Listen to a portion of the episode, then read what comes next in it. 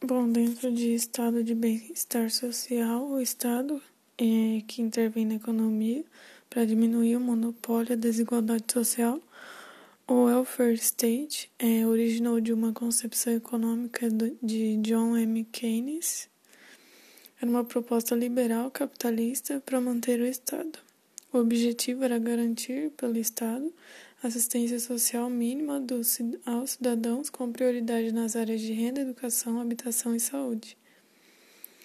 É, o, é, o liberalismo, dentro disso, é a doutrina que advoga a prioridade aos interesses individuais sobre os sociais.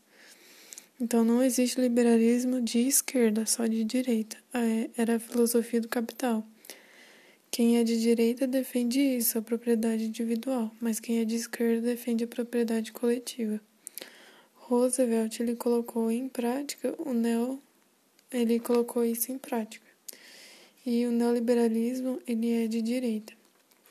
As ações eram seguranças é, sociais e proteção da economia por meio da interferência estatal. Esse welfare state ele se expandiu e consolidou após a Segunda Guerra Mundial.